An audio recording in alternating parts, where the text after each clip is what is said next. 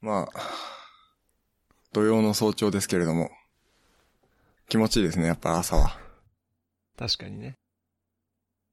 つうか、喉は治ったのえっとね、咳はだいぶ収まったんだけど、まだ完治はしてないですね。だからたまに、鼻声は良くなったんじゃないそうですね、鼻声とかもだいぶ良くはなったとは思うんですけれども、そっち天気はめっちゃ晴れてますね。え雲一つさない。ちょっと思い出した。うん昨日の夜、つうか今日の深夜は地震あったよね。あったね。揺れたうん、結構揺れた。あのー、地震速報が久久々になって、地震ですって言って、あの音ビビるよね。うん。夜中だからね。レッドブル開けてもいいですかそれ俺に 許可取らなくていいよ。はい。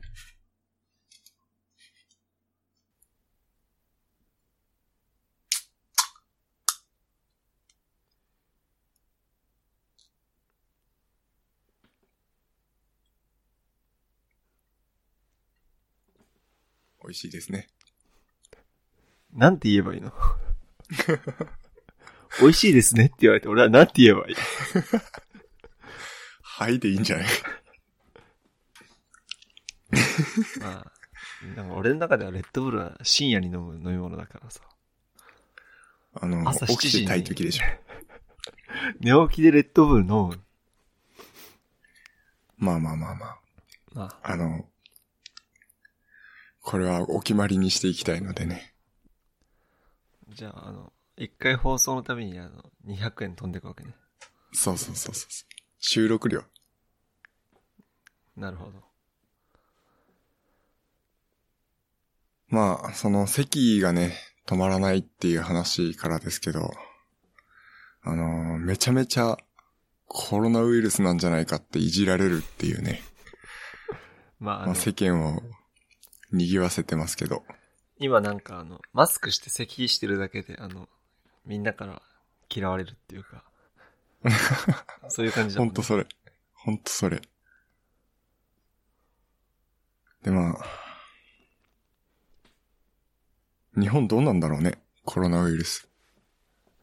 なんかいろんな情報が錯綜して、正直わかんないけどさ、うん。なんか、先日、ANA のチャーター機が武漢から、えー羽田に、えー日本人乗せて来たじゃん。うん。そんで、検査拒否した人が2人いてとかさ、うん。まあ、法的、あの、義務っていうかさ、それはないから、拘束力的なのはないからさ、絶対的にこう、検査を受けさせなきゃいけないことはできないからさ、本人たちがやりたくないですって言ったらさ、あ、そうですかって言うしか今ないじゃん。うん。だから正直それはどうなんって俺思ったけどね。まあ、この事態だからね。うん。だからこういう時に、これはあの、橋本さん前の大阪知事の橋本徹さんってわかるうん。あの人のツイッターで言ってたけど、国会は今こういう時こそ、徹夜して法律を作るべきだみたいなことを言ってたけどね。うん。だからそんぐらいしないと日本にどんどん広まっちまうぞって話。あとはさ、なんか潜伏期間があるらしいじゃん。あれって。なんかね、長いんだよね。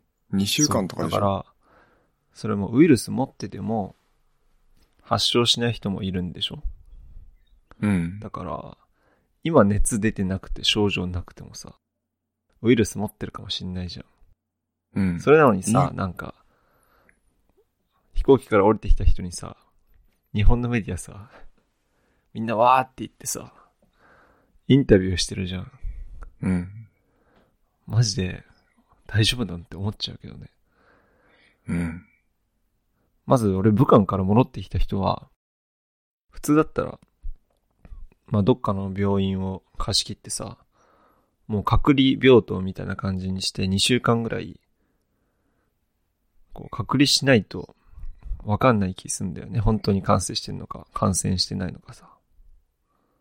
あれ、検査はあるんだっけその、あの、コロナウイルスになってるかどうかを、検査する方法ってあるんだっけ今。うん、あるんじゃないだから、この間、陰性か陽性か、うん。あのバスガイドさんがとか、やってたじそうだよね。ゃん。うん。だから、それをやればいいんじゃないもう強制的に。うん、だから強制的にやらすことはできないわけだよ。うん、その、法律がないからってことでしょそう。あの、WHO のさ、緊急事態宣言って何か効力あるのかないや、俺は、詳しくはわかんないな。まあ、難しい問題だね。それもさ、日本ってさ、まあ、少なからず、中国人観光客は、日本全国にいるわけだよ。うん。どんな田舎行ってもさ、結構いるんだよ。だから、そういう人たちが持ってて、発症してなくてても、そういうウイルス持っていたらさ、日本でもこれから広がっちゃうんじゃないかなって思うけどね。はい。それも今は潜伏期間で、何も発症してないけど、あと1週間、2週間したら症状が出てきて、いざ、もう大蔓延しちゃいましたみたいなことも考えられなくはないと思うよ。うん。だから今はね、正直情報が錯綜してね、うん。何が正しいのかわかんない。マジでそれな。まあ、与えられた情報の中で自分たちが正しい情報じゃ、とか正しい情報じゃないとかっていうのをこう選択していかなきゃいけないというね、時代ですけれども。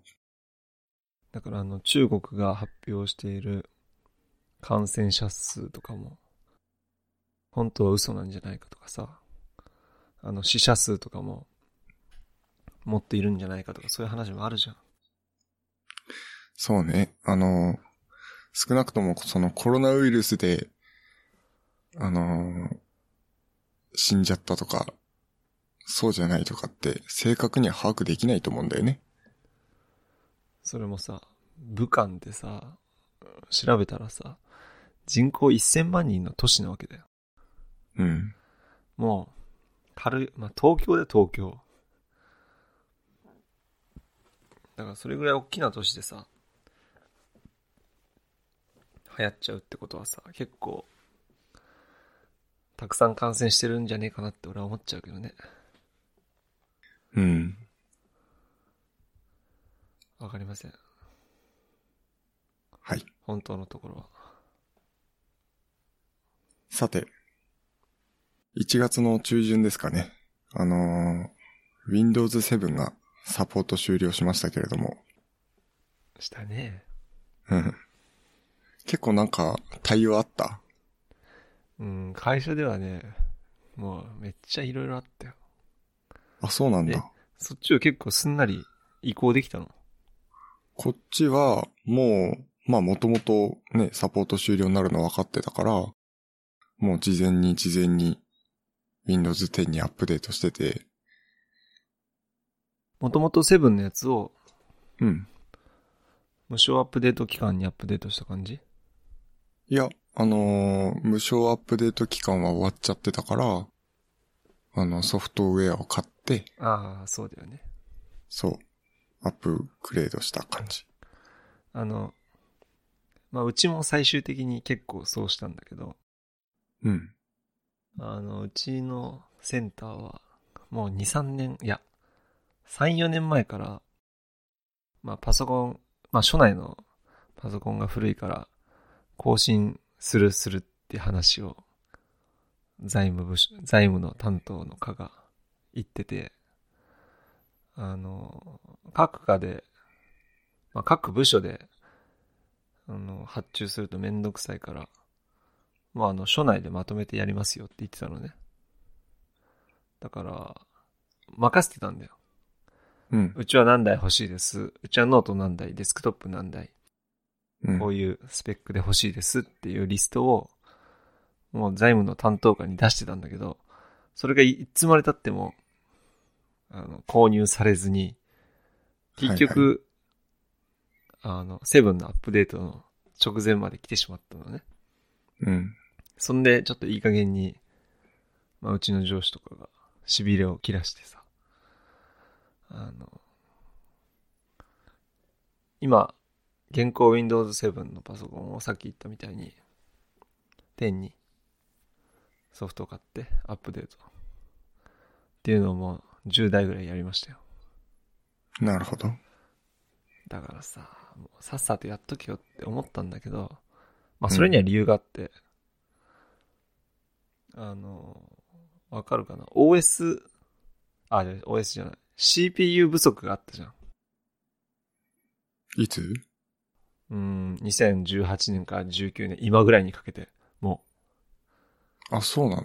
うん、だから大量発注を、うちの、その財務部門の言い訳だと、うん。大量発注をしてたんだって何十代ってだけど、うんそのインテルの CPU 不足まあ Google で調べると多分出てくるけど CPU 不足で業者がそんな大量に納品できませんよって断ってたらしいのねじゃあ断るんだったらなんか他に他の案を考えてほしいんだけどいや、まさにそれ。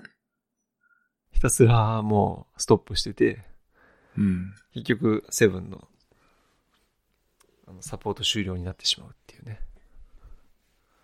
ちょっとありえないんだけど。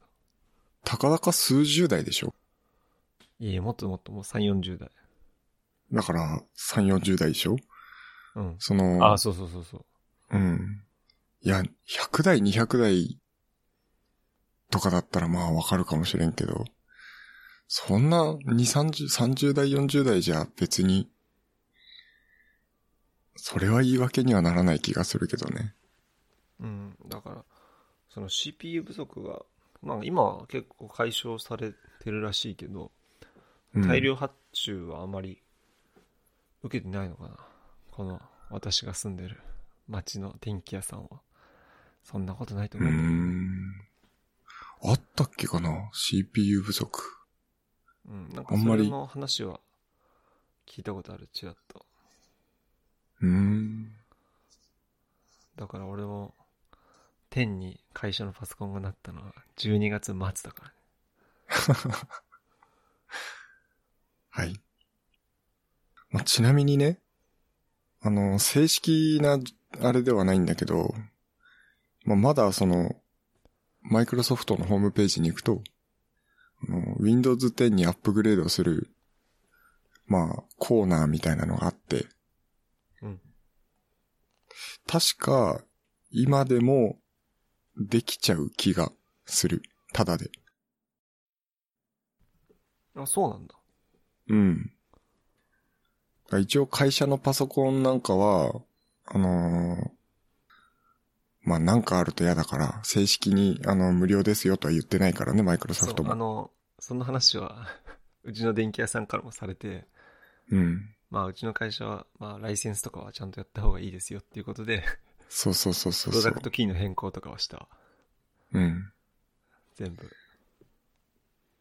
から、未だにできちゃうかもしれないから、まあ、こんなこと言っていいのかわかんないけど、あの、まだやってない人はね、早めにやった方がいいんじゃないかなと思いますけども。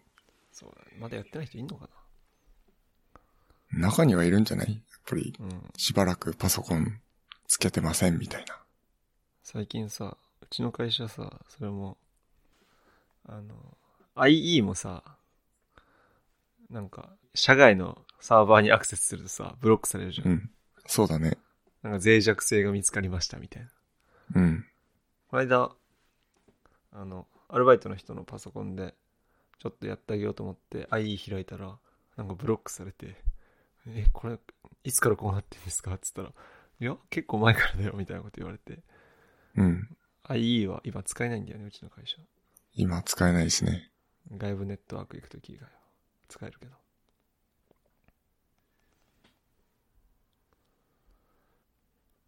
はい。ね、回し下手くそか。 ねもうちょい回してくれる、あのー適当に繋げよ、ちゃんと。ごめんごめん。 まあ、じゃあ、あの、つながる、そのなんつうのあの、PC の編買い集替えで需ど要うにかしようとすんな。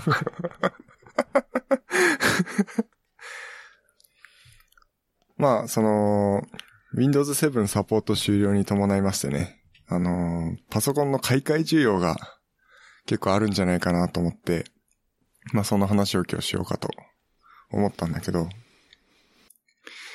パソコンってさ、あのー何買うときってどうしてる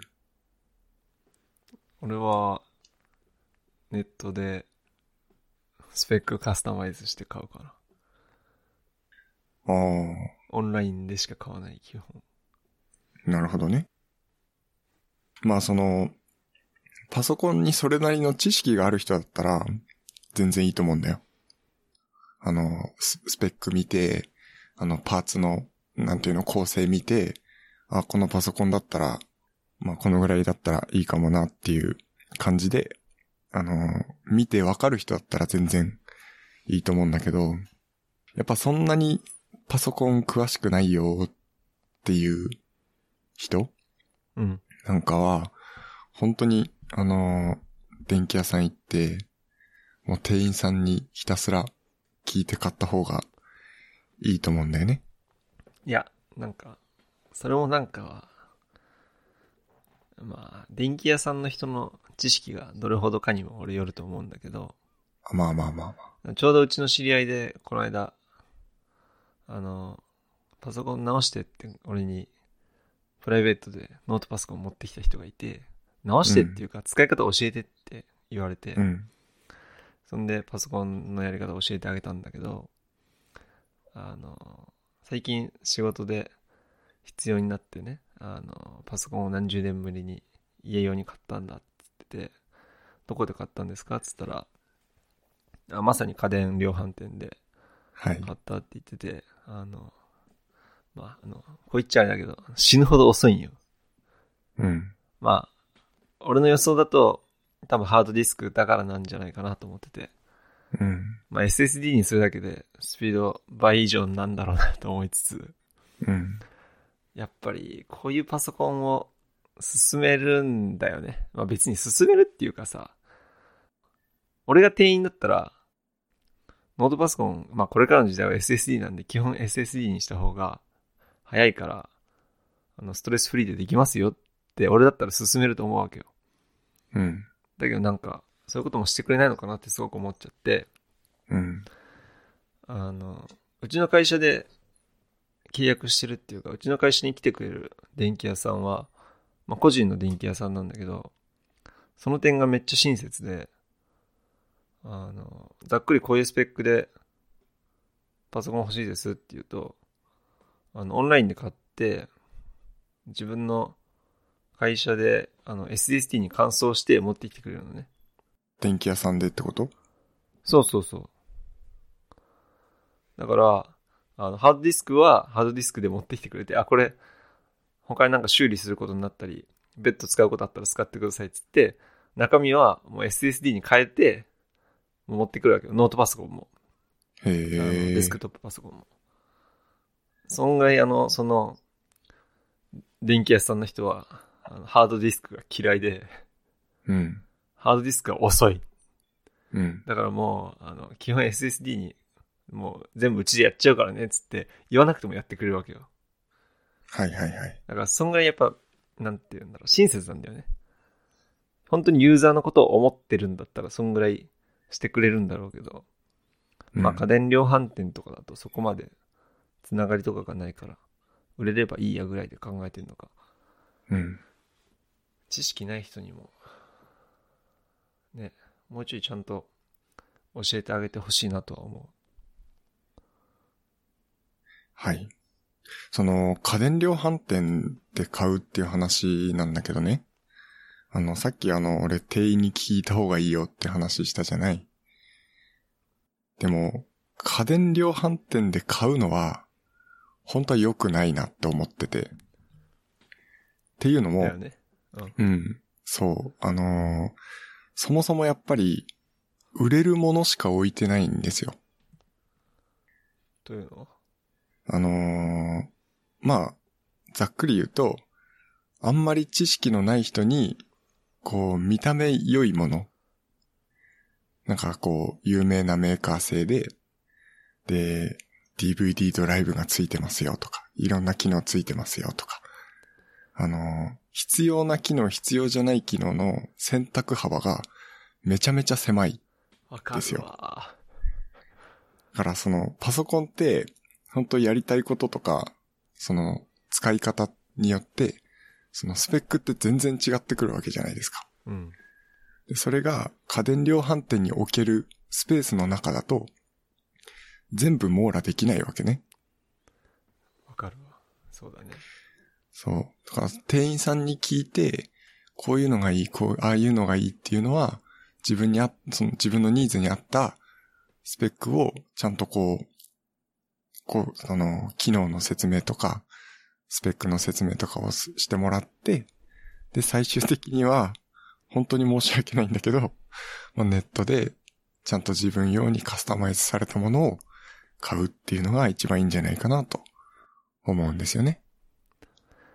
だからさ、その、本当に言う通りで、じゃああなたはどういう用途でパソコンを使いたいんですかっていう、こう、カウンセリングから始まってさ、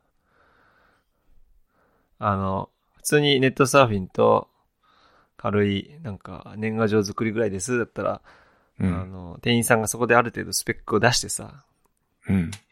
じゃあこれとこれがいいですねぐらいにさ、うん。こう構成をさ、例えば作ってあげてさ、まあ後日納品ぐらいにした方がいいよね。本当にそうだね。あの、目の前にあるものをうん。今すぐ買うってなると、めっちゃ限られるじゃん。そうなんですよ。結局、在庫を処分したいっていう気持ちが、多分その、お店側にもあるだろうから、置いてあるものを買わせたいわけよ。なるべくだったら。うん。あらそれがね、ちょっと良くないなっていう気はしてますね。パソコンに関関しては。そうだね。うんそ。その通りだ。だから特にその Windows 機は、あのー種類がめちゃめちゃあるから、うん。ほんと使い物になんないようなものもうん。売られちゃってるのよね。残念なことに。さっき言ったあの、遅い、遅いパソコン使ってたっていうのは本当に、本当にそういうのもあったりするから、だから、ちょっとその Windows 機を買うときは結構慎重にならないと。安い買い物じゃないからね。とは思います。うちの知り合いだでさ、こう、画面一体型のソニーかどっかのパソコンを買ってたんだけど、うん。あの、それも多分、その辺の家電屋さんで買ったんだと思うんだけど、やっぱ画面一体型ってさ、まあいい、うんコンパクトでいいっちゃいいけど、やっぱり、デメリットとかもあってさ、やっぱり画面が厚くなっちゃったりさ、画面つうか背面がさ、うん。それでなんか熱暴走して落ちたりだとか、そういうことがあったりしたからさ、なんかね、やっぱりよくわかんない人とかだと、見た目で、あ、これいいなって買っちゃう時もあるもんね。うん。だからあれだね、最初さ、俺店員さんに聞くって言ったけどさ、あの、パソコンに詳しい人に聞くのがいいかもしんないうね。ん、間違いない。俺に聞けって。はい。で、まあ、えっ、と、まあパソコンの種類ってさ、さっき言ったけど3種類あると思うんだ。その、デスクトップか、まあ、ノートパソコン、ラップトップか、画面一体型パソコンかっていう3つあると思うんだけど、うん。シュンは何がいいですか何この中だったら。いや、家でしか使わないなら、うん。いや、どうすっかな難しいね。ん iMac と、iMac っていうのは画面一体型に含まれるよね。そうだね。もう家の中でしか使わないんだったら俺 iMac がいいから、画面一定型なのかな。なるほど。うん。そう、あのー結構今、あのー家電量販店なんか行くと、まあ、ほとんどノートパソコンじゃないですか。確かにね。確かに見ないわ。デスクトップ。だから、どこ行ってもノートパソコンをおすすめされるんですよ。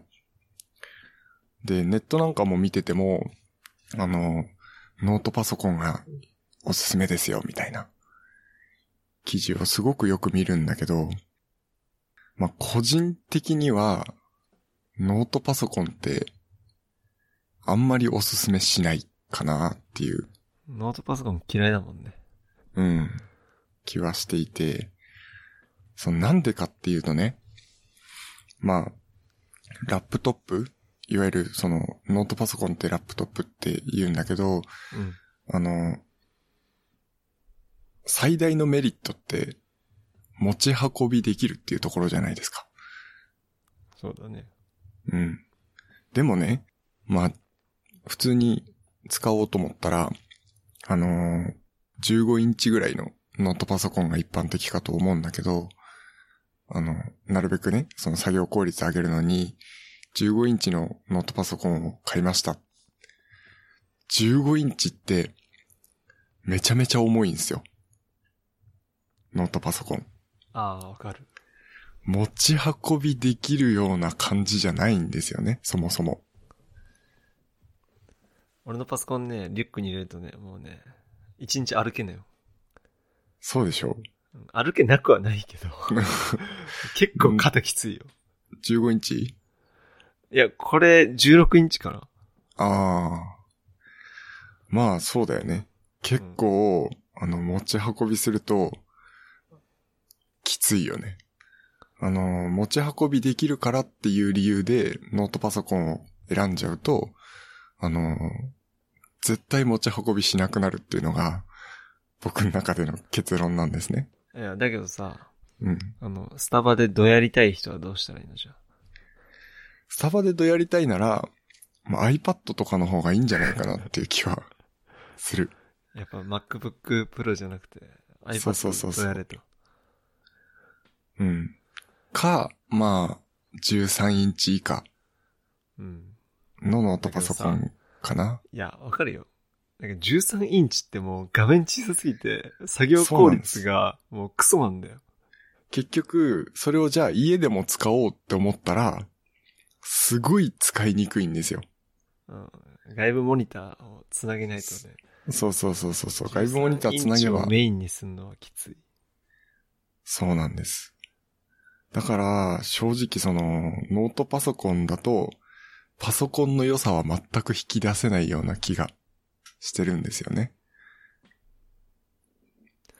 なるほど。うん。いやーという感じはそれより、東京とかに、東京のスタバ行くと必ず、MacBook Pro でどうやってる人がいるからさ。やっぱり、はいああいう人に憧れてみんな、MacBook Air とか、Pro 買うんじゃない、そうだろうね。まあ実際重いよね。うん。 Air ならまだ、いける。あ、持ち運びっていう意味ではうん。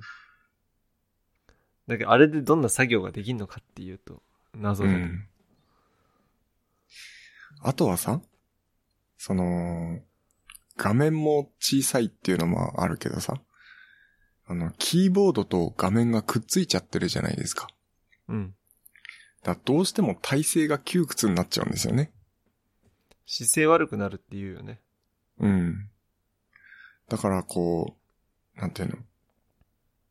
快適な作業環境ではない。長時間の作業には向かないかなっていう気はしてて。うん。基本パソコンなんてこう、ちょこっとメール確認するとかさ、うん。そういう使い方じゃないじゃないそうだねそんなもんスマホでやれやっていう話じゃない。だから、長時間使うことを想定して買うべきだと思うんですよ。じゃあ俺も MacBook Pro 16インチは買わないよ。そう。だから、 MacBook Pro 16インチ買うんだったら、あれだけのスペックがあるんなら、あのー家で使うときは、折りたたんで、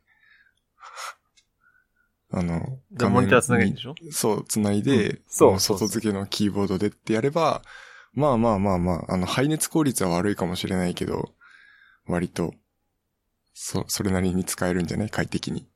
あのね、ちょっとね、ノートパソコンに関するミニ情報があって、うん。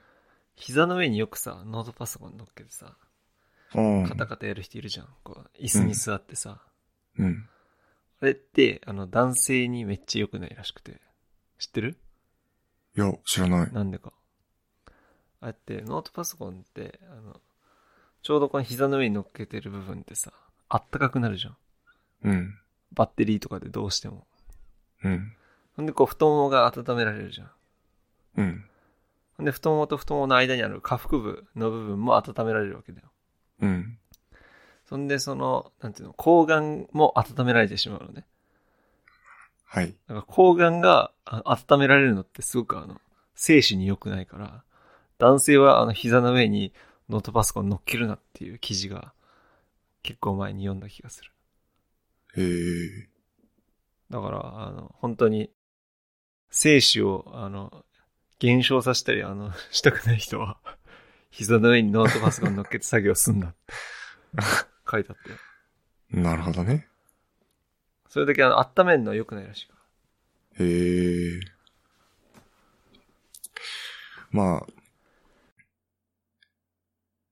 あとはその、ノートパソコンのデメリットを上げると、ちょっとキリがないんだけど、あの、ノートパソコンってさ、電力供給に制限があるじゃないですか。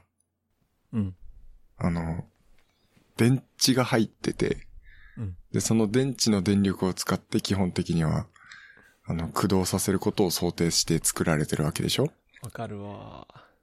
そう。だから、うん同じ値段を出して買ったパソコンだったら、めちゃめちゃそのデスクトップに比べて、性能が落ちちゃうんですよね。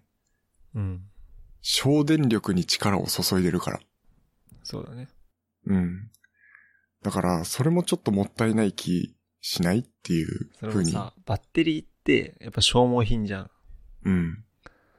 だから、例えばめっちゃ古いノートパソコンとかってさ、もうあの、電源つないでるときは使えるけど、抜いたら秒で電源落ちますみたいな。ノそーうトだパソコンよあね。るじゃん。うん。ああいうのを見ちゃうと、なんか、うわ、やっぱノートパソコンって、なんか、バッテリー劣化したら、外結局持ち歩けないんだなって思っちゃうしさ。まうあ、んある意味、一点強いところがあるとしたらさ、その停電とかあった時も、あの、作業中にもし停電があった場合に、あの、落ちないっていう利点はあるけどさ、確か作に。業中に停電が起きる確率なんてさ、限りなく低いわけであってさ、5年に1回とかさ、まず1年に1回もさ、基本、日本なんて停電しないじゃうん。ん。だからね、あんまり、持ち歩きたい人はいいんだろうけどね。そんなに持ち歩かないんだったらデスクトップが絶対いいよね。そうですね。停電気にするなら UPS 買えって。そうそうそうそ5分ぐらい持つ。う。無停電電源装置ね。 言い直さなくていいいよ。や、なんとなくこう、 UPS はわかるでしょ。わかるか。 UPS はわかるよ。はい。まあ、そんなところで。うん。で、まあ、あとその購入のポイントとしては、その、中途半端なものは買わない方がいいなっていう気はするんですよね。それは、スペックの話そうそうそうそう。だから、ああ、そう、ステスペックの話なんだけど、あのーパソコンを使うっていうのはさ、ある意味、その今、スマホとかでできないことをするために買うっていう風に、俺は思ってるのね。うん。そう。もう、今の時代、基本スマホがあればさ、大体のことはできちゃうわけじゃない。そうなんだよね。うん。だから、ましてタブレットとかあればね。そうそうそう。スマホタブレットでできないことをやるためのものなんだから、あの、逆に、ネットサーフィンとかさ、あの、ワードエクセルでなんかちょこっと文章文章作るとかだったらさ、うん。もうスマホとタブレットで十分なんですよ。あの、俺も最近思うのが、家のパソコンに、オフィスが、オフィスはいるのか問題。はいはい。なんか、まあ、いらないなっていうのが俺の中の基本的な答えなんだけど、うん。だけど、いらないと思いつつ、やっぱり年に2、3回、なんか明日の発表の資料を家で読み返したいとか、はい明。日のパワーポイントの資料を家で直したいっていうのが、少なからず年に数回あるのね、俺は。うん。まあ会社でやればいいんだけど、まあ会社夜遅くなっちゃって、土日挟むなってなった時とかは、家でちょっと修正したいなって時にやっぱオフィスが使えると便利なんだけど、まあ基本的には俺オフィスはもういらないと思ってる。家のパソコンは。まあ何をするかにもよるんだけどね。最悪今あの、Google スプレッドシートとかさ、あるね。あの、フリーで使えるワードソフトみたいなのあるじゃないそうだね。そう、最悪それを使うっていう感じで、全家で然オフ十ィ分。スのソフト使ったことあるうん、ある。まあ、なくはないよな。うん。まあ俺もあるけど。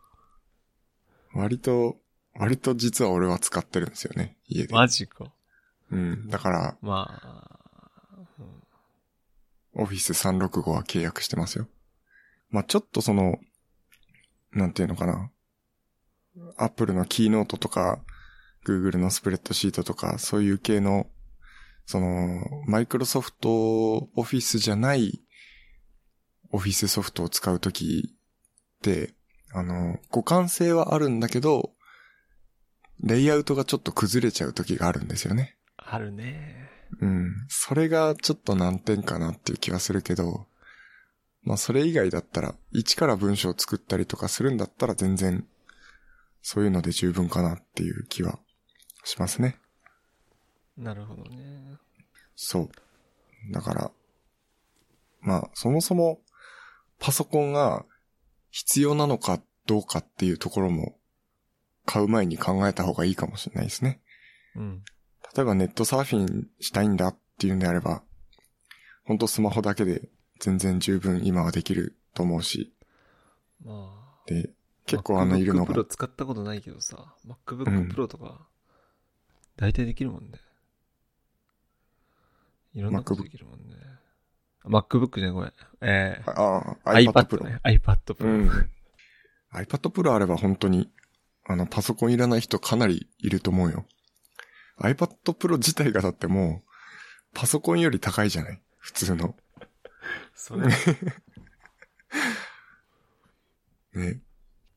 だから、結構多いのが、あの年賀状を作りたいんだっていう人うん。うん。あの、パソコいるンね買うのに、そういるん、だよねあの、相談たまに乗るんだけど、年賀状作りたいんですよねって言うんだけど、 いや、年に一回しか使わないじゃん、みたいな。 そのために、そう。パソコン買って、高いオフィス入れるんかって。多本当分に今さ、アプリでも多分できるよね。今ね、そう、あの、スマホのアプリとかでも、あの、年賀状印刷とか、自分でレイアウト作って、こういうので、あの、印刷してくださいって頼むアプリみたいなのもあるし、うんうん。いやもう、それで全然十分だと思ってるのね。 うん。こうまあ、あの、もっと言うと、俺はもう年賀状はいらない人だと思って、いや、 いらないと思ってる人だから。 本当そうね。まあ、違う、はもう違う問題だけどね。確かにまあ、LINE とか、メールとかで、十分っちゃ十分かもしれないね。気持ちだから。うん要は LINE でも明けおめって言わないけどな。俺も言わないけどね。あの、年明けて初めて会話するときとかに、はいはいはいあ明けおめって言うけど、わざわざ LINE で、あの、12時過ぎた瞬間に明けおめとは送らないから。うんまあ、そうね。俺も送んないけど、なんかこう、ちょっとさ、あんまり会えない人とかいるじゃん。うん。ちょっと遠くに行っちゃった人とか。そういう人には結構、私年賀状送りますよ。今も送ってんの送ってる。へえ。まあ、言うて、20枚ぐらいだけどね、全部で。マジか。うん。偉いね。まあ、逆に、敵発想。どういうこといやだから今、別にその人の LINE を知らないわけでもないし、連絡が取れないわけでもないんだけど、逆になんかこう、なんていうのかな。連絡を普段しないから、年賀状ぐらいでしか繋がれないというか、なんかうこう、ん。なんか言うよね、よく。うん、年賀状だけの関係みたいな。うん。そういうのもあるし、今の若い人で年賀状送る人あんまりいないじゃないですか。だから、あのーちょっと、まあ、俺という存在に特別感が生まれるかなっていう。そういう逆に的発想で送ってますね。さ、年賀状もさ、まあ、あれを出すことでさ、郵政つうか郵便局が儲かるのはわかるけどさ、あれをやることでさ、年末から仕分けだったりさ、う。もうん元旦からさ、ガンガン配達行かないといけないわけじゃん。うん。なんかなぁ結局はあの、あの、郵便局が国の機関だった時に、まあ国の、なんていうの、国のお金を、まあ国の財政のために始めて、今でも続いてるっていう、なんかいろんな背景を考えちゃうと、なんかいらんかなっていう回答になって、俺は多分これから10年結婚しても多分出さないかな。なるほどね。今なんかちょっと高くなったしね。 うーん、高くなったし、別に年賀状来たからどうとも思わない。あ、そう。うん。あのね、出さないとね、来なくなるから。そうだよね。俺もうね、しばらく出してないからもう来ないもん。うん。まあ、そ去れ年はそなれんで。か、2、3通来たけど、返さなかったから今年来なかったもん。うん。それはそれでいいんじゃないかな。うん、いいと思う。あとは、あの、2年連続喪中とかが続くと来なくなる。ああ。ちょっと忘れられそるれはあるわっていう。なるほどね。まあ、話がだいぶ脱線したけど。パソコンの買い替えについてはこんなもんですかね。そうだね。次。はい。えー、っと、小学生のさ、うん。じゅ、授業でね、うん。まあ、今年からなのか来年度からなのかよくわかんないけど、あの、プログラミング教育が必修化するらしいんですよ。必修化に向けて動いてるのかな正確には。どうなんだろうね。うん。なんかよく言うよね。うん。というので、あのーまあ、もう授業でプログラミングっていう項目をやることになるって、いや、すごいことだなって思うんですよね。時代だなというか。どう思いますかその、プログラミング教育が必修化されるっていう、まあ、これについあて。の、文科省がなぜそれを、あの、必修化すべきか、したかったのかっていう理由をなんか聞いてみたいとは思うけど、うん俺は全然いいとは思ってて、うん。あの、やっぱり、これからの時代、まあネットとか、あの、まあパソコン関係の知識が、あの、乏しいと多分、社会で生きていくのはちょっと難しいっていうかさ、パソコン使わない職場あんまないじゃん、今の時代。今の時代ないよね。うん、だから、そういう意味で小さい頃からパソコンを使わせとくっていう癖もあるんだろうし、あとは、なんかよく聞くのがさ、あの、プログラマー不足うん。もう2040年にはプログラマーが何百万人不足しますとかさ、言ってるじゃん。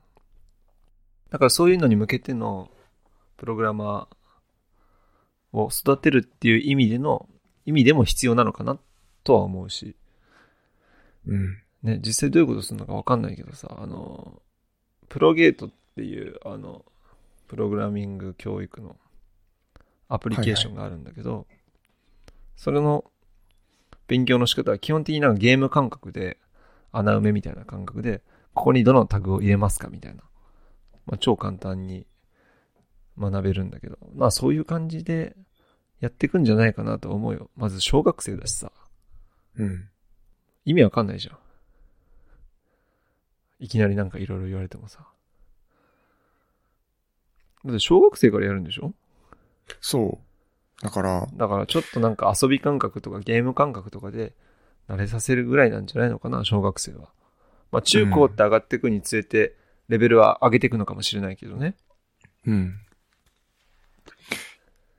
いつからパソコンいじってたなんかね、うちはね、お父さんがパソコンが結構好きで、小学生の時にうちにパソコンあったんだよ。ああ、うちもあった。だから小さい時からパソコンは使ってたし、小学生ぐらいの時から多分パソコンは使ってたっていうか、うん。タイピングとかはやってたな。うん。ほんで中学生ぐらいの時ももう基本的に周りの子よりは多少なりともできた俺は。うん。そう、そうだよね。あのー、俺もそうだった。で、あれでしょ一太郎スマイルって知ってるわかんない。わかんないか。あのね、一太郎っていう、まあ、あのー、一太郎はわかるよ。わかるうん。あの、子供向けの、なんかこう、ソフトみたいなのがあって、うーん。で、タイピング、なんかね、こう、隕石みたいなのが、こう、画面を横切るのね。うんで、そこにこう、あーとか、さーとか、こう、ひらがなが書いてあって、はい。で、それをこうタイピングすると、その隕石をこう、消すことができるんですよ。っなるほど、なるほど。ていうので、ネプリーグみたいな感じね。ああ、そうそうそうそうそう。そんな感じでこう、タイピングの練習ができるみたいな。うん。そんなのを、ひたすらやってましたね。うん。だから、小さい時からパソコンに慣れさせるっていう意味もあるんじゃないかなと思うよ。うん。まあその、なんて言うんだろう。まあ、どんな勉強をするのかっていうのは詳しくはわからないけど、やっぱりこう、プログラミング的思考能力が育つのはすごくいいことなんじゃないかなって思うんですよね。うん。で、パソコンの性格って、あるじゃないそうだね。なんていうのかなめちゃめちゃ頑固というか。本当にこう、ひい一文字狂ったらもう正、正常に動きませんみたいな。言われたことは必ず守るけど、言われてないこそうそうとはそうできません。そうそうそうそうそう。なんかその、すごくこう、論理的というか、ロジカル的というか、その、なんていうのかな。こう、なんていうのかな。 語彙力がね、 あの、まあ、プログラミングを通して、そういう論理的物事の捉え方とか、そういうことを、うん。あの、まあ、意識せずに身につけていくってことなんでしょそうだそうそからうさ、そう。俺らがさ、あの、小さい時から数学を学ぶ理由っていうのもさ、うん正直あんな因数分解とかさ、社会に出て使わないじゃん。連立方程式とかさ。うん。ああいうのをなんで使うかとか言うとさ、その数学的物事の捉え方、考え方が目的なわけじゃん。うん。大体が。うん。まあ、うちの会社とかよく結構使うけどね。あの、数式。俺、俺だけなのかな俺の職場だけなのかわかんないけど。結構難しい数学的なことはやるけど、あんまり社会に出て使わないじゃん。そうだよね。うん。だからそれも、よく言うのは、その数学的物事の捉え方、考え方を養うために。うん。まあ、証明とかもさ、そういう目的にあるわけだからさ。その中でのプログラミングも、そういう位置づけなんじゃないかな。うん。そう、そうですね。だから、その、物事を逆にシンプルに考えるようになるのかなっていう気はしますね。こうだから、こうそ思ううみたいな。そうそうそうそ意味わかんないけど。 まあそういうことだよね。う。うん。だからこの、この法則に従って、まあどういう入力があったら、こういう結果になるっていうのが、まああったとして、うん。だからその入力値ってさ、いろいろ変わってくるわけじゃないですか。その状況状況に応じて。そうだね。だから同じプログラミング処理を通して、じゃあ結果どうなるのっていう、まあそういう考え方とかさ。それってそのパソコンの世界だけじゃなく日常生活でもあると思うんですよね。うん。まあ、そういったところでの、まあ、その考え方みたいなのが、こう学べて、で、その、その後、小学生がね、大人になってからも、その、課題解決能力みたいなのに、つながっていけば、ね、いいんじゃないかなと。 何様だよって話だよな。 はい。まあ思いあのま、す。北欧はすでに確かもうやってるんだよね。あープログラミングの必修化は確かちょっと前に始まってた気がする。へえ。なんかおもちゃとかあるよね。あ、そうなの俺全然知らない。なんか一個見たのが、なんかヘビみたいなおもちゃなんだけど、ちょっと名前忘れちゃったんだけど、なんかそのヘビみたいなおもちゃで、こう、一個一個ブロックがあってう、んそのブロックをの組み合わせによって、そのヘビの動き方が変わるみたいおー、なるほど。な。だから頭があって、右行って、まっすぐ行って、左行って、まっすぐ行って、右行くみたいなブロックをつなげたヘビを作ると、それ通りにヘビが動くみたいな。へえ。そんなおもちゃがあったような気がするよ。俺らが親になって子供が生まれたら、子供たちはプログラミングを小学校から学ぶわけだもんね。そうだね。いや、すごいね。時代は変わってくね。うん。いや、あとなんか、これに関連づいて一つ、まあ、時事ネタと的なところから言いたいのがさ、まあ、関連はないけどさ、あの、香川県がさ、はい。ネットゲーム規制をさ、しようとしている。じゃん。し知らない、それ。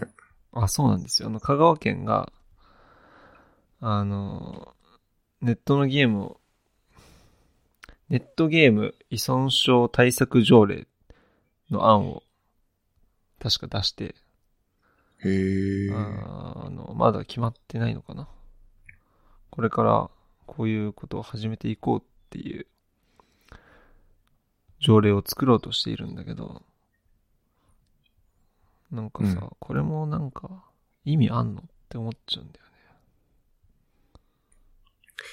結局ゲームってさ、まあ、物にもよるだろうけど、結構その、確かにプログラミング的な勉強にはなると思うんだよね。うん。うん。結局動かしてるのは機械なわけだから、そのゲームの中ってすごいいろんな関数が動いてるわけじゃないいや、ですか。間違いないよね。うんそう。まあそれの、まあ、感覚的にというか、その、んなんていうの機械の仕組みを、なんとなくこう感覚的に知ることはできるような気がするんですよね。うん。うん。まさにそのパズドラなんかはさ、うん。もうなんかプログラミングで動いてるなっていう感じするじゃないですか。あの、プログラミングちょっとわかればそう思うわ。うん。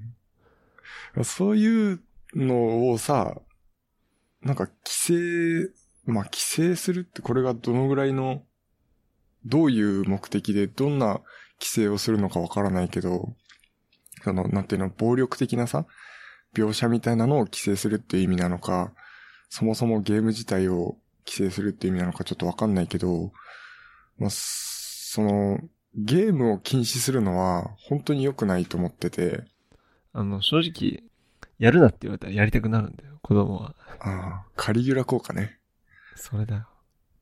うんもう子供のま時かさらにそうだったもんそうだよね。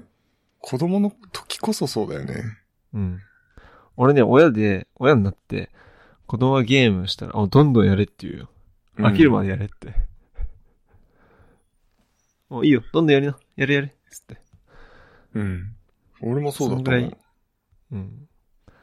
まあ、いずれ飽きるから、絶対。うん。このままじゃいけないっていずれ子供が悟るから。うん。まあ、そこまでゲームに依存するかわかんないけどね。うん。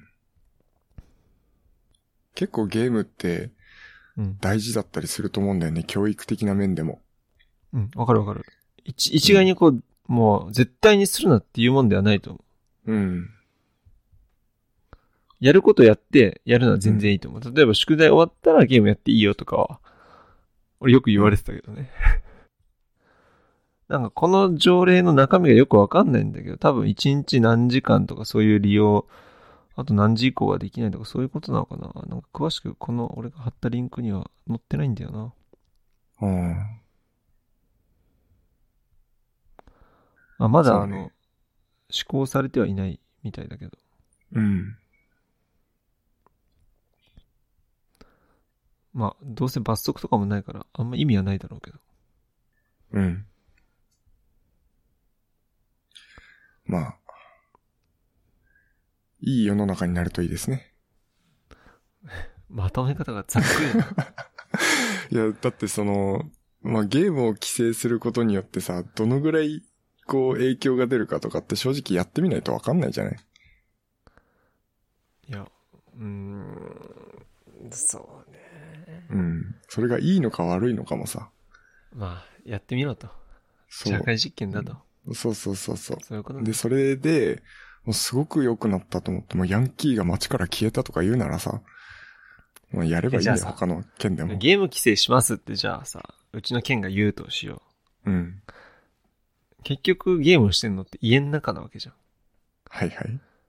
じゃあお父さんとお母さんが、あと学校の先生が夜10時以降ゲームしてないよねってこう、確認、まあ学校でそういう風に確認されて、家でも、まあ条例はそう言ってるけど別にいいよみたいな感じでお父さんが言えばさ、別にやってもいいわけじゃん。うん。だから別に、なんか意味あんのって思っちゃうんだよね、俺からしたら。うん。ね。そうだね。まあちょっとこの条例の詳細情報を調べてないんで、あまり大きい声では言えませんが、はい。一概に規制するのはどうなのかなとも思っちゃいますね。そうですね。じゃあ次行っていいはい。なんかテクノロジー系の話しなくてもいいあ、いいよ、全然。今、この世の中を騒がしている、まあ不倫報道があるじゃないですか。はい。不倫報道が。知ってる全然わかんない。ねあのさ、うん。 LINE やってるのにさ、LINE ニュースとかも見ないの、テレビを見ないのはまだわかるけどさ、うん。LINE ニュース LINE ニは、ュースとかも見ないのうん。あのー、結構テクノロジー系のニュースは見るよ。ああ、じゃあ Twitter とか見ないの Twitter は基本開かない。あですあ、ねなるほどね。うん。まあ Twitter は有益であり、時間を潰す、うん。あ の、めちゃめちゃ時間を潰す、あのアプリケーションでもあるからね。そうなんすよ。いや、だからツイッターはね、本当に生の情報が出てくるから、俺は面白いと思うけどね。うんいや、面白いとは思うんだよ。面白いと思うんだけど、まあやってたらそね、ういつの間にか30分とか経っちゃうもんね。そうなんす。あの、一回うわ俺ブロすげえわグかるにもしてるんだけど、あのーすごい時間が経っちゃうし、で、あの、なんていうの、結構面白い情報も確かに流れてくるんだけど、どうでもいい情報も結構流れてくるじゃないですか。うん。で結構こう、トータル的に見て、まあ、無駄が多いなっていう感じがして、いやいや、俺は、うん。あの、プラマイサッピーでも、プラスの利益の方があると思ってやってるよ。あ、そう。うん。そっか。ちょっと、たまに見ていやみ俺よもねうかな。あの、高校生ぐらいの時からツイッターやって、うんツイッターやって、やめてを繰り返して、うん。まああの、ちょっと前にもう一回久しぶりに始めたんだけど、やっぱりツイッター面白いなって思うね。ええまあ話ずれたんだけど、そう。はい。今あの芸能人の不倫で、まあ、当事者男性俳優と女 性女優あまあ女性女優っていうのおかしいけどその俳優と女優さんがあの袋叩きに合ってるわけですよ。そうなんだ。もうさ、なんか、俺からしたらね、別に不倫でさ、なんか俺に迷惑かけてないからさ、別にそこまでさ、この世の中が騒ぎ立ててさ、袋叩きにする必要もないんじゃないって思っちゃうんだけどね。そうだよね。どうでもいいじゃん。いや、他人の不倫なんか。そう、あの、不倫をされた方が怒る、怒るのは当然だよ。うん。怒って、例えば、慰謝料を請求したりだとか、法的措置を取ったりとか、うん、それはもちろん、うんムカつくでしょ、それは。そうだ当よ事ね者。だかうら。ん。それが怒るのは当然だよ。うん。だけど、芸能人だからっていうだけでさ、一般市民がさ、おめえ何やってんじゃん、みたいなさ。バカなんじゃないのって、そんな騒ぎ立てるかよって、お前になんか迷惑かけましたかってうん。思っちゃうんだよね。俺もそう思う。だから別に不倫報道みたいなのがあってももう本当に記事読まないもん俺。うん、だから俺もね、もう見ないよ。もう無。おめでとうって感じ。お、お めでとうなおめでとうとはならないけど、のうん。あの、ヤフコメ住民おめでとうって感じ。ああ、騒ぎ立てる材料ができましたねって感じ。あ、なるほど。ああ、そういうことね。確かにその、マスコミ的にはすごいおいいネタだよね。人の、人の不幸は蜜の味みたいな。まあ一番問題というかさ、人の悪いところを見つけて商売をしている、あの、週刊誌の会社は俺はどうかと思うけどね。うん。そういうことをしてお金を稼いで人の人生をとは思うけどね。もちろんそういうことする人が一番悪いんだけどね。うん。あくまでそういう問題はさ、夫婦で解決すればいい問題じゃん。うん。二人の問題だってさ。大きく騒ぎ立てることによってさ、他の問題が生じてきちゃうわけじゃん。これだけ大きくなっちゃったらさ、被害者側の人もさ、あんまり表に出にくいじゃん。うん。家庭内でさ、もう収めたとしてもさ、例えばメディアとかでさ、旦那さんのことどう思いますかみたいな感じで、めっちゃかわいそうじゃん。うん。もう家庭のことはほっとけって。ほんとそう思うわ。っそうですね。て話。うん。だから日本国民もうちょいね、あの、寛容になれって。袋叩きすんなって。海外なんか本人たちは反省してっからって。うん。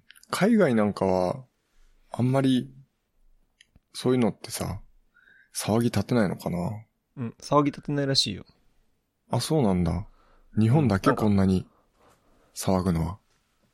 まあ本当かわかんないけど、韓国は、不倫は基本的に男性が悪いっていうへえ。考えらしくて。まあ女性は批判されるけど、最終的な原因は男性なるほど側ね。になるらしいよ。まあこれもよくわかんないけどね。かままあ、っ日て本くは、れないね、的な。過剰に反応しすぎな気がする。スキャンダルに。ほんとそう思だからね、あんまり騒ぎ立てずに、家庭のことは放っておきましょうって話。う。うん。あの、結婚したとかっていうのでね、報道してお祝いするのは全然いいと思うんだけどね。うん。うん。不倫したとか離婚したなんていうのは別に、ほっとけよっていううん。気がしますね。じゃあ、時事ネタはこんなとこでいいはい。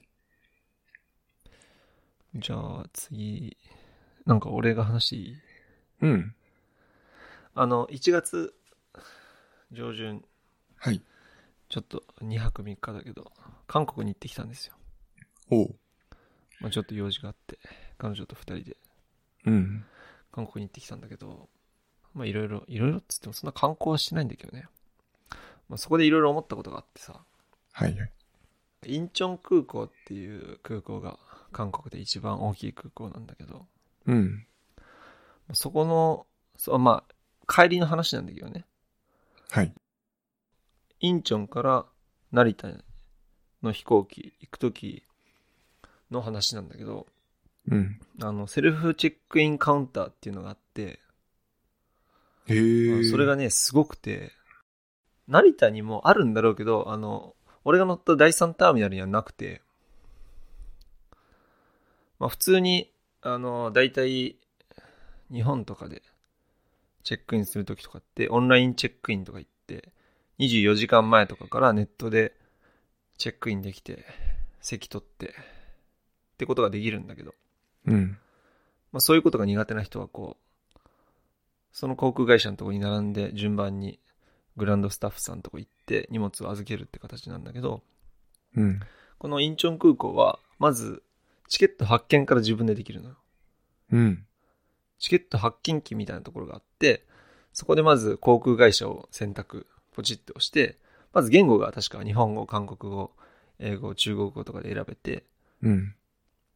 そこでまあ日本語って押して、航空会社を、複数ある航空会社から、えー航空会社選んで、えっ、と、どうしたんだっけな。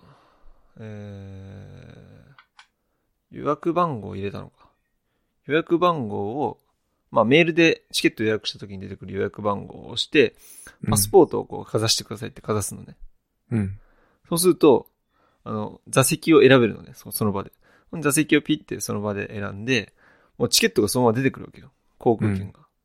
本当は航空券でグランドスタッフのとこからもらううん。のがやっぱり日本だと通常なんだけど、もうその場で航空券も出てきちゃって、席も予約できて、めっちゃスムーズで、まあそこまでは結構日本の、あのー多分成田とかの第1、第2ターミナルでも対応しているところはあるから、あんまり俺は驚かなかったんだけど、うん。あの、それよりすごかったのは、セルフバックドロップっていうのがあって、うん。そのカバンを預け、預け荷物ってわかるうん。あの、海外行くときって機内持ち込みと預け荷物っていうのがあるのね。うん。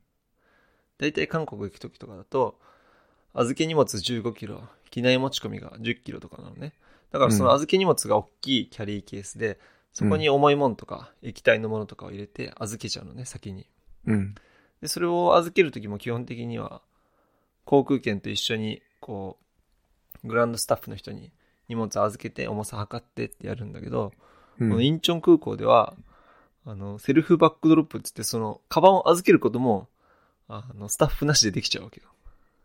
えー、盗ままずれ航たりし空ない券をピッて、航空航空券をピッて多分かざして、パスポートかざして、そうやるとなんかあの、ゲートみ、なんつったらいいのあの、透明のパネルみたいなのがピッて上がって、そこに預け荷物を置いてくださいっつって、そうやるとそのパネルがこう下がって、重さを測って、その重さが超過してたら追加料金払わないといけないからね。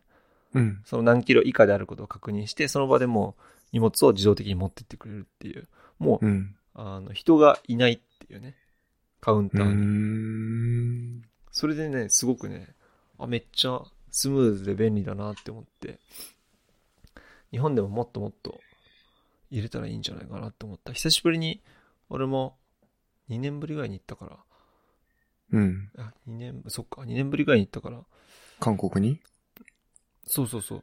だから、成田とかでももっとやってんのかもしんないけど、結構うん。ストレスフリーで、時間も早くて、良かったですよ。このセルフバックドロップのことは、あの、リンクに貼っとくんで、ぜひ見てみて。YouTube でやり方とかも書いてあるから。はい。なるほど。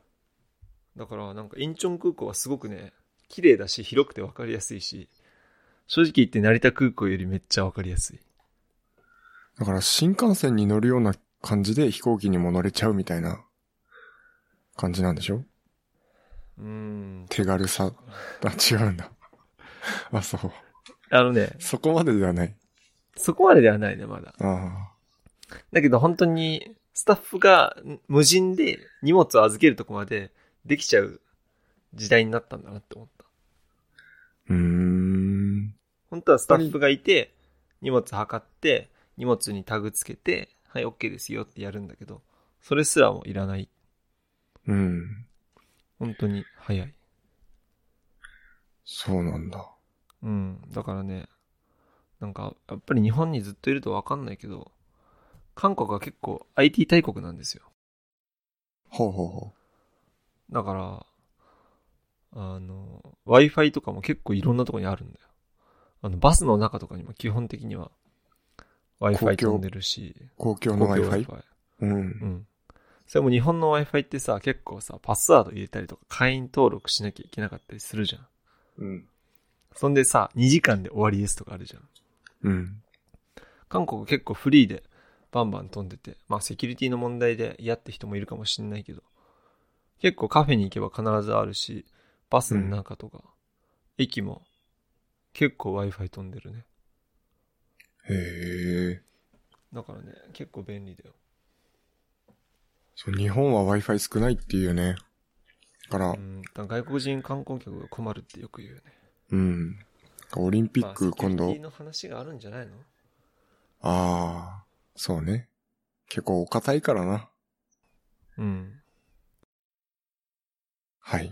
そう、だからね、海外旅行行くと本当に勉強になるよ。うん。なんかねまだ行ったことないんですよ。ああ、ぜひ、ぜひ行きましょう。行きましょあのね、日本は、あの、成長した国、先進国だとみんな思ってるかもしれないけど、でも東南アジアとか俺も行ったことないけど、う。うん。もうどんどん成長が進んで、今日本の成長が基本的にもう止まって、うん。日本は積んでる状態だってよくみんな言ってて、うん。もうなんか成長しきって、今は逆になんかストップしちゃって、このままの成長率だと、あの、東南アジアとかに抜かされますよってよく、あの、海外に行ってる人らは言ってるけど、なんか俺も実際そういう感じがして、日本にいるとやっぱり日本は経済大国、GDP ないって誇ってる人多いけど、まあいつまでもそんなことはないなって思うよ。うん。だからね、そういう意味でも海外旅行は行った方がいいよ。そうだね。今年は、海外行くことを目標に、まずはパスポートを取んないといけないね。どこ行くのえーっとね、台湾にちょっと行ってみたいんだよあな。台湾いいらしいよね。行ったことないけどね、俺も。うん。新日課多いし、あのね、よく言うけどさ、治安が良くて親日家が多いって言うけど、まあね、日本より治安いいところの方が逆にないかそっか。ら。うん。あのね、まあだからそういう意味で台湾はいいらしいけどね。うん。比較的ね。そう。だから俺が今回韓国行くって言った話も、結構周りの人に言うとさ、危ないんじゃないの大丈夫とか言われるけど、うん。全然あのイメみんなイメージしてるほど韓国危ない国じゃないからって言うんだけどねうん。みんな行ったことないから反日が多いイメージだったりあややっぱ政治は政治であの人は人だからうん。そうだね個。人の考えと政治の考えはやっぱり違うからねもう国の考え方がそうだからうん国家全員そう思ってるわけじゃないかうら、ん。そういう理解はみんなにしてほしいなって思うすごく確かに、日本も日さ本、人あんま海外行かないしさうん。日本もさ、結構政治的にやっぱり韓国と敵対してるような感じがするじゃないうんでも全然、俺もそうだし、その韓国に対して悪いイメージ全然持ってないから、そうなんだよねそう、むしろね、その K-POP とかさ、うんあの、アイドルとか、すごくこう、韓国が好きな人多いじゃないそうだねうん。だから、本当に、政治的な面ぐらいでしか仲悪くないんじゃないかなっていつも思ってるけど。うんそう思うよ俺はあとはあそこ行きたいなイタリアとか行きたいねヨーロッパなんか俺サッカーが好きだからさヨーロッあパあ、でサなッるカほーど見た。いんだよね生の、そうあのサッいカつーもねダゾーン越しに見てる試合を生で見たいいいじゃないだけどねヨーロッパのサッカーってあの9時とか10時から始まるんだようん。だからもう終わんの11時とかだから現地時間のってこと現地時間のへえ。だからねみんな夜遅くに始まるのまあそれはあのヨーロッパのサッカーって本当に世界全国で見てるからうん。その時差とかも考えてうん。最近はあの、ラリーガっていうあのスペインのリーグがあるんだけど、そこにウーレイっていう中国のスター選手が入ったのね。うん。まあスペインでサッカーしてるんだけど、そのウーレイっていう選手が出そうな試合は、その中国の視聴者に合わせた試合開始時間にするわけよ。おー。まあ絶対とまではいかないけどね。この時間帯をずらして、なるべく中国の人たちに見やすい時間帯に、うん。あの、キックオフを開始するように。とか、そういうなるほど配慮もしてて。まあ、日本はまだ、あの、見る人が少ないからさ、うん。本当に、いい試合を見ようと思ったら、朝の4時とかさ、3時とかから始まるからさ、うん。俺としては辛いんだけどね。生で見んのなんか、あの、それもいろいろあって、 うん。俺、あの、アプリを入れててね、お気に入りのチームが、あの、スタメンを発表したり、ゴールを決めると、スマホに通知が来るのよ。すごいね。だから、 朝起きた時に、うん。あの、もう結果が分かっちゃうわけよ。はいはいはい。だから、あの、基本的には、あの、リアルタイムで見たい。なるほどね。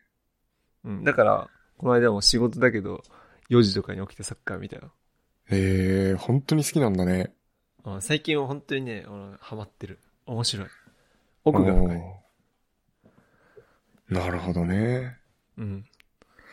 そっか。だから、うん、本当に面白い。だから本当に試合見るときも、そのアプリの方が、あの、ゴールの通知が早いわけだよ。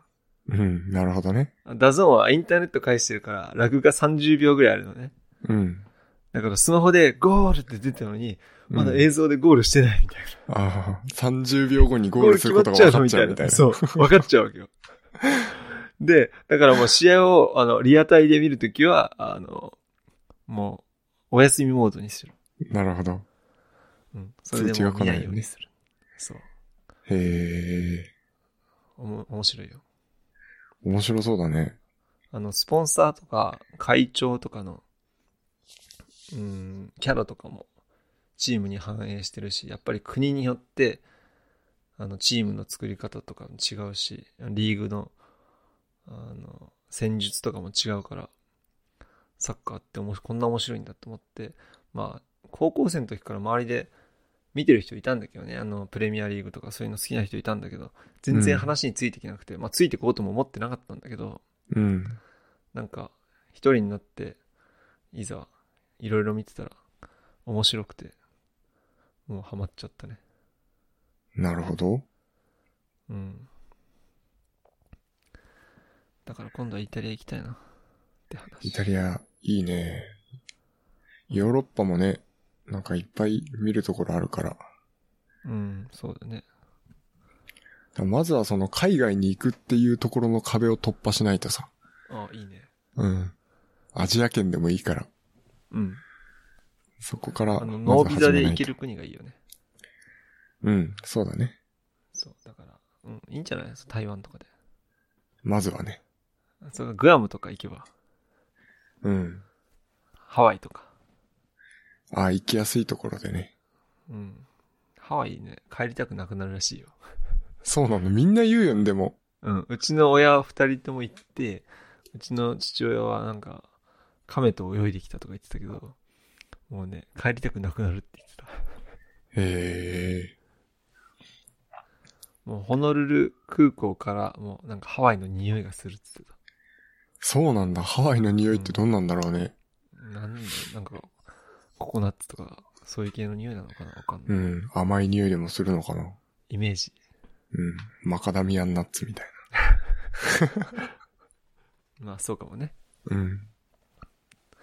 だけどね、あのね、飛行機ってさ、やっぱり、2、3時間はやっぱりちょっとは楽しいけどね、うん、もうね、6時間、7時間を超えるとね、苦痛でしかないよ。あもうね、あ。確かに快適な。寝ても寝てもつかない。ああ。そっか、快適ではないのか。うん。快適ではないよ。だって、エコノミークラスなんて、リクライニングしてもさ、あの、全然狭いしさ。うん。そんで、あの、うちの知り合いで、なんか子供がシアトルに、あの、お嫁に行った人とかいて、へえ。年に3回ぐらいシアトル行くって言ってたんだけど、まあ、60歳の人なんだけど、もう体が辛いから、50超えてから、もうビジネスクラスで行くって言ってたもん。ああ。まあ、エコノミーじゃ体痛くて、無理って言ってた。なるほどね。うん。やっぱり、ずっと座ってると、エコノミークラス症候群って言って、この血流が悪くなっちゃったりとか、うん。するのがあったりして。だからうちの親とかもよく海外行くけど、もう2、3時間おきにこう立ってわざとトイレ行ったりとか、うん。わざとこう立ってストレッチしたりとかして、こう血流を良くしたりしないと気分悪くなるって言ってた。うん。だからまずそうなんは1、2時間で着くところがいいね。そうだね。まだその飛行機自体もさ、うあん。の、沖縄に行った時と北海道に行った時しか乗ったことがないからさ。ああ、そっか。そう。韓国行くときね、前ね、あの、乱気流で結構ガンガン揺れたりするけどね。おーまあ、台湾行きましょうか、台湾。今年行くか。うん。で、あの、じゃあ次。はい。前回の話のさ、中でさ、Amazon エコーで Apple Podcast は聞けるのか問題あったじゃん。ありましたね。それちょっと調べたんだけど、はい。なんと、2019年12月の記事で、はい。 Apple が Amazon と提携、Apple Podcast が Alexa に対応っていう記事があって、おお。え、聞けるんかって思って、この記事よーく見たら、あの、アメリカでしか対応してませんって書いてあった。なるほどね。アメリカのみ対応らしいです。マジか。スポティだフかァイらは Spotify は聞けんじゃないかな。聞けんのかなまあ、あのー私もちょっと、うちの Amazon エコーを使ってやってみたんだけど、うん。できなかったんですよね。結論から言うと。その、ポッドキャストの、うん。あの、ポッドキャストの開いてっていう話をしてみたんだけど、結局なんかそういうスキルがなかったのかなその、ポッドキャストを再生できるような。うん。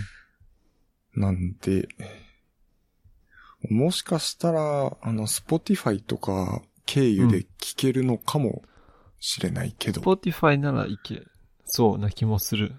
うん。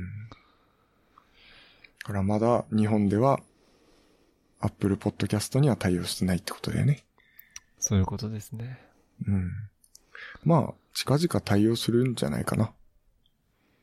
うん。アメリカでね、うん対応したんだったら。あの、Apple Music の時もそうだったんですよ。先行して、あのーアメリカで、確かね、確か先行してアメリカで、あのー Apple Music 聴けるようになって、で、その後日本でも Apple Music 聴けるようになりましたよーっていうのが出て、じゃあ買うかってなった感じなんだけど、うん。そうなんか理由が必要じゃない買うにもさ。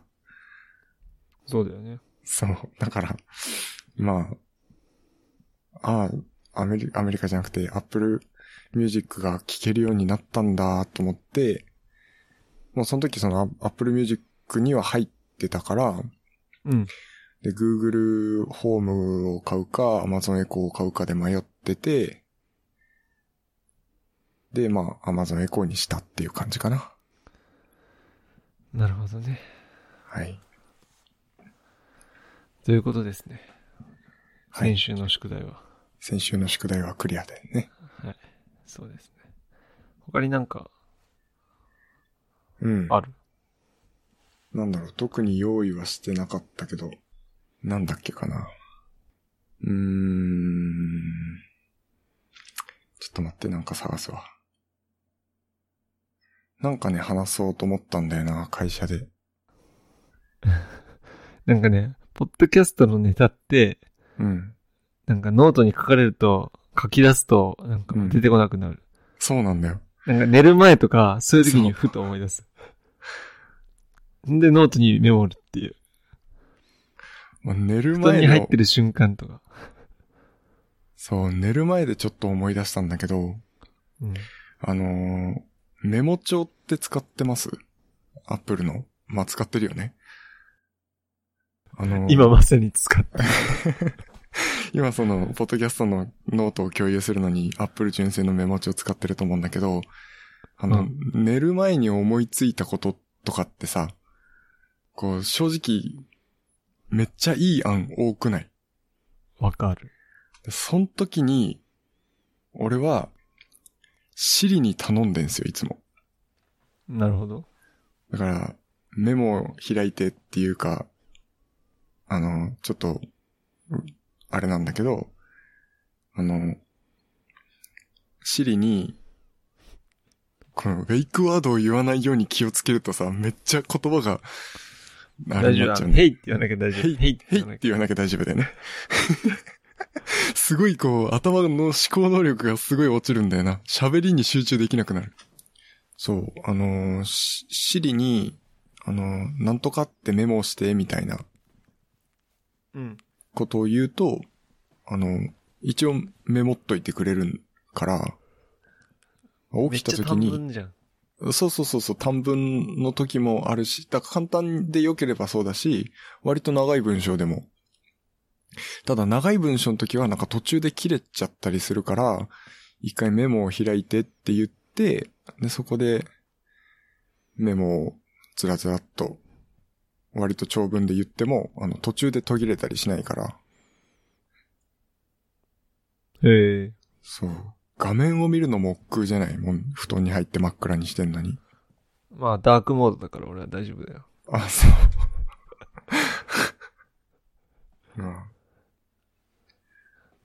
だから、だけメモど、そういうなんか、何気ない時に思いつくもんだよね。うん。仕事中とか、うん。トイレ入ってる時とか、シャワー浴びてる時とか、あのメモれない状況の時に、ひらめくアイディアってすげえ多いよね。いいね。すぐにメモれるようにするっていうのは大事かもしんないな。そうね。なんか、あるあるがさあってさ、うん。 iPhone になんかメモしようと思って iPhone 撮って、うん。 LINE の通知が来てて、何をメモしようと思ったのか忘れるっていう。あー、あるわ。だから、本当に、情報がいっぱいある社会はね、なんかそういうのがあるから嫌だよね。うん。だから、案外アナログの紙のメモ帳がいいっていう人もいるよね。ああ、そうだね。メモ以外の機能がついてない、なんかさ、やつなかったっけキングジムから出してるやつ。あるあるある。そう。あれじゃないと無理みたいな人いる。そういえば。だから、インターネットにも繋がんないし、みたいな。結局な、何を、Google を開いて何を調べようと思ったのか忘れることも結構あるし、俺。ああ。あれ俺何を思って Google 開いたんだっけまあよくあるよね。そう。なんか、検索履歴とかさ、今なんかさ、カードみたいなの出てくるじゃん。あなたうんうんうのん検索履歴から、検索履歴に基づくやつ。うん。あの、ああいうのに検索目が入って、検索のところにカーソル合わせると下にビヨって出てくるやつ。そう、それもそうだし、あの、Google のアプリ、Google 純正のアプリ、あー Google 検索のアプリわかる使ったことないや。あ、使ったことないうの。Google ん検索のアプリを押すと、下にこう自分の検索ワードから興味がありそうなニュース記事とかを出してくれるのね。へえ。ましてやさっき言ったみたいなサッカーのさ、試合の結果とかも出てくるわけよ。うん。なんかそういうのにパッと目がいって、あれ俺、何調べようと思ったんだっけってなること結構ある。なるほどね。うん。だからね、メモは大事ですね。すぐ出せるように。うん。いつもあの、ドックに入れてんもん、俺。iPhone の。ああ。なるほどあれ何してるドック。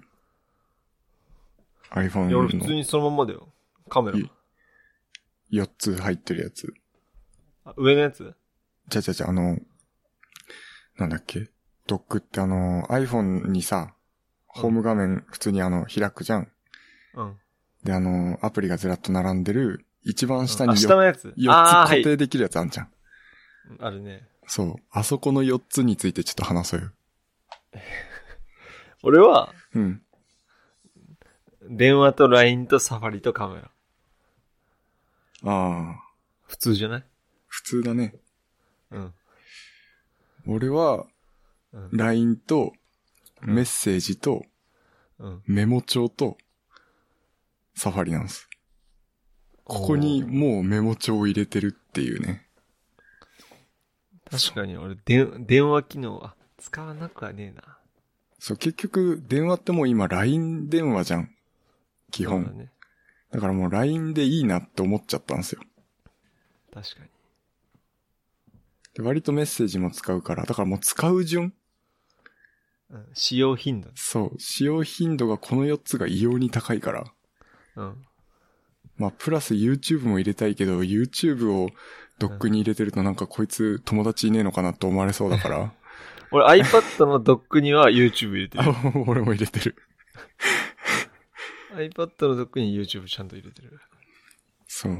やっぱこの、プライド的に、まあ、LINE とメッセージはドックに入れておきたいみたいなんか、メモは入れといてもいいんだけど、な。うん。なんか、誰かにスマホ渡した時に、ふと間違えて押されてメモ帳見られたくないじゃん。あー、なる見ほらどれねて。も変なものはないけどさ、うんなんかメモ帳見られるの嫌じゃない確かに。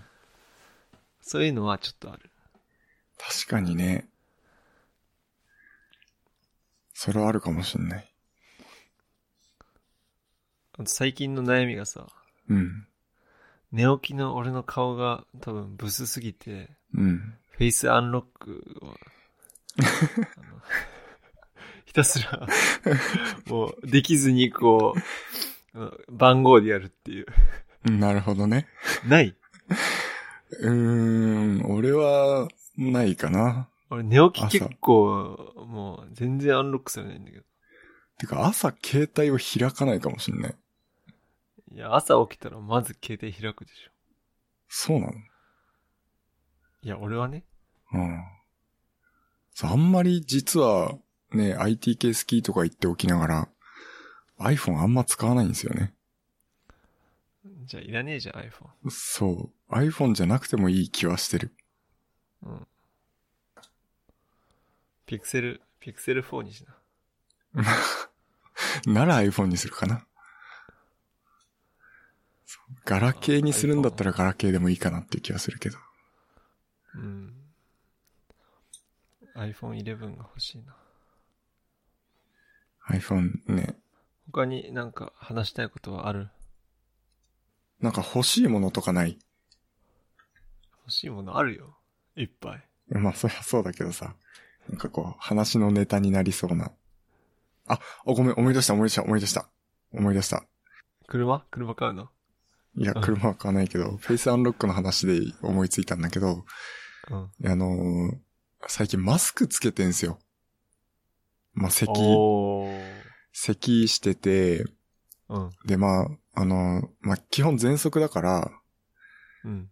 あの、人に移ることはないんだけど、なんか日本でその咳をしてマスクつけてないとさ、結構こう、意味嫌われるというか、うん。俺は嫌うよ。うんでしょ、ううんん。マスクしろやってき思ってるやつ多いかなと思って、うん。まあ映らないけどまあ、一応マスクはしてるのね。なるほど。周りに気を使って。うん。で、マスクしてると本当にフェイスアンロック全く効かないじゃないですか。当たり前だね。うん。あすごい不便だなと思って。うん。日本って結構それはそうなんだよねマスク文化じゃないですか。マスク大好きだもん。みんうな。ん。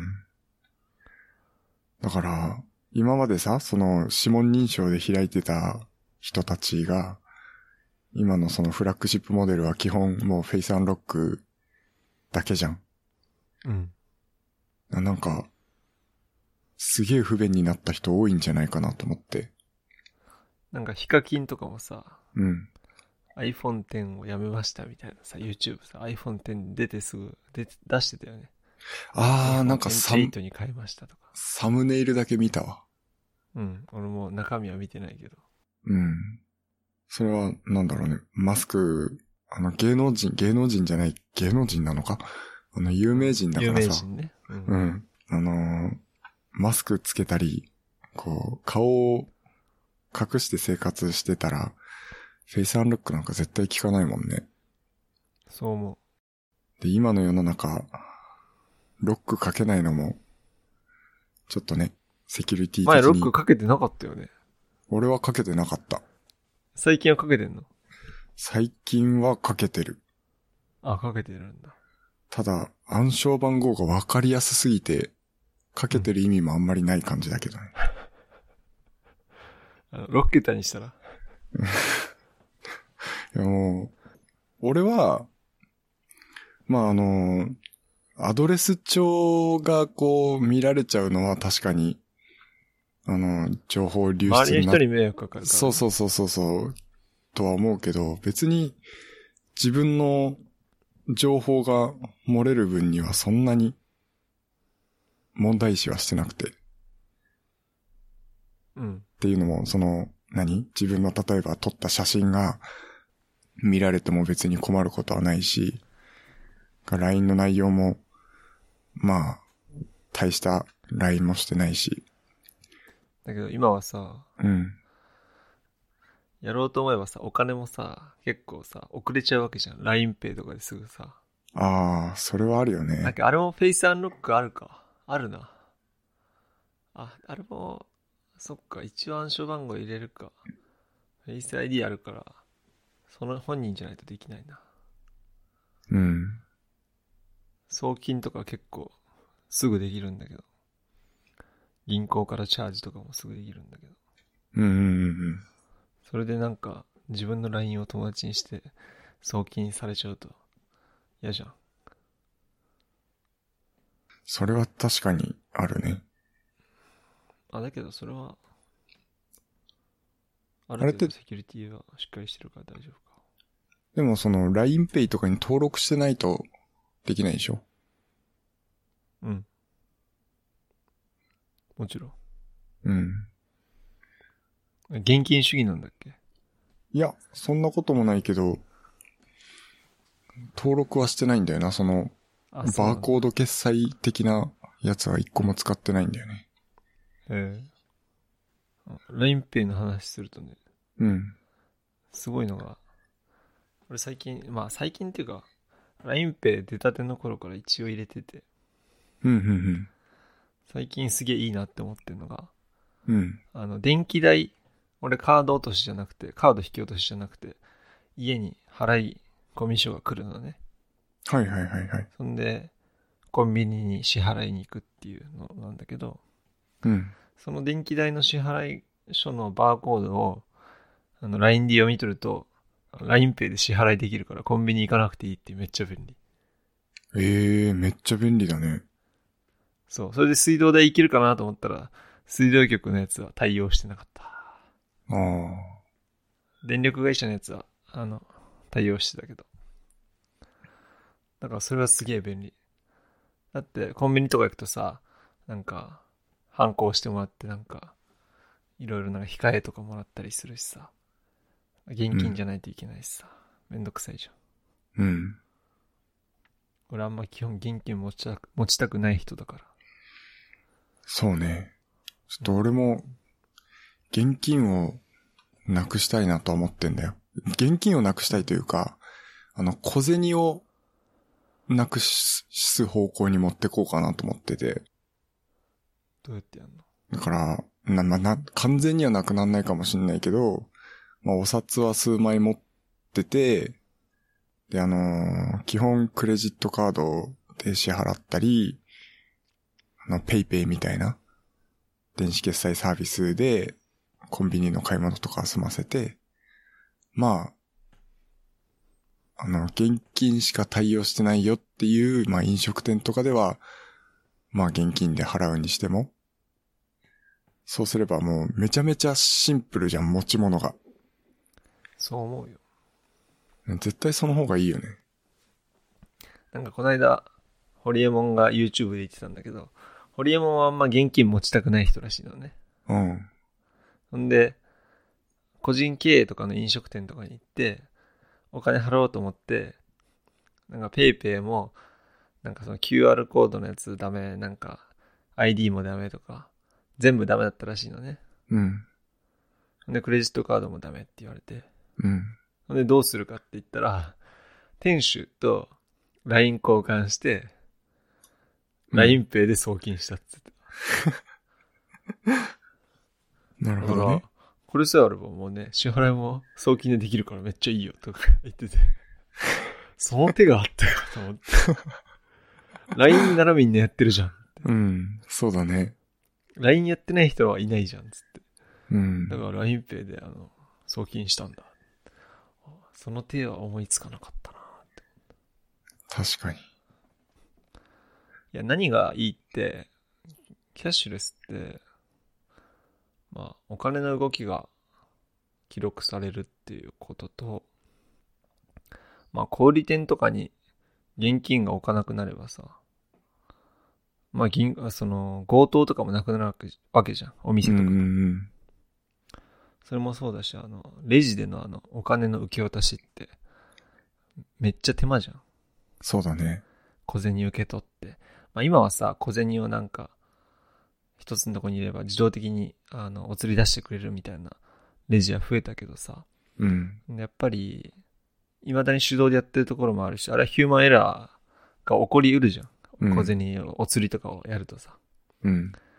ほんで、千円札10枚だったのに、本当は11枚あったとか、9枚あったとかさ、うん。そういうミスのもとだし、やっぱりそこで時間がロスするじゃん。うん。どうしても。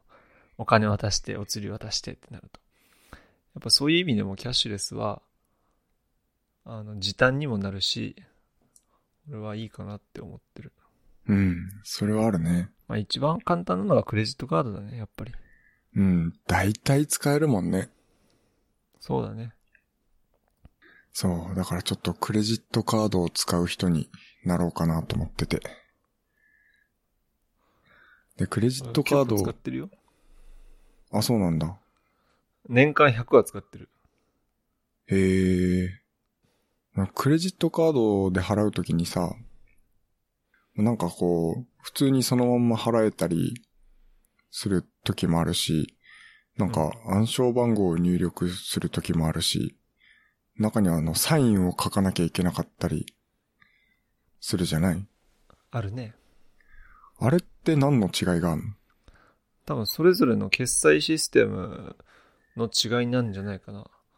この間までユニクロは確かサイン必要だったけど、最近必要じゃなくなったし、うだかーらん。決済するあの端末の問題なんじゃないかな。あのサインなんて正直しなくても、しなくてもいいっていうか、あの、防線1個でもいいんだよ、あれ。あ、そうなんだ。うん。あの、これが俺のサインですって言い張れば。おー。うん。あのーサイン書くときにさ、うんちょっとこう筆記体で書いたらちょっとかっけえなと思って、いや、俺普通に、あの、紙に書くタイプそうそうそうそうそう。あ、普通に漢字で書くけど俺は。まあ、普通そうだよね。英語で書いてんのいや、あの、あんまりクレジットカード今使ってないからあれなんだけど、まあうん今後使うようになったとして、うんなんか紙に、こう、くる、サイン書いてくださいって言われたときに、こう、なんかそれっぽい筆記体のサインを書いたらさ、ちょっとかっこよくない別に。あ、そう。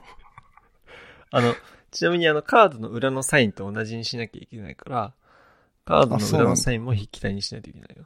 あ、そうなんだ。うん。カードの裏があの日本語で、サインが英語とかだと、まあ、別にそれでとやかくは言われないだろうけど、うん基本的にはカードの裏と同じサインにしてくださいっていうルールだね。へ韓国人とか超適当だよ。あの、爪で、あの、大体なんかさ、あの、ワコムのこう、あの、ペンのやつわかるー。うんうんうんうん。これにこうサインしてくださいってなるんだけど、もう線、線だけ。爪で線を引くだけ。へえ、そうなんだ。それで、はい、OK ですとか言う時もあるし、もっとひどい時なんか店員さんが自分でこう、ピッてこう、 線を、線を引いてくれるっていう。本当はダメなんでしょもうダメだよ。うん。だけど、そんぐらい、みんな、あの、せっかちだかなるほどね。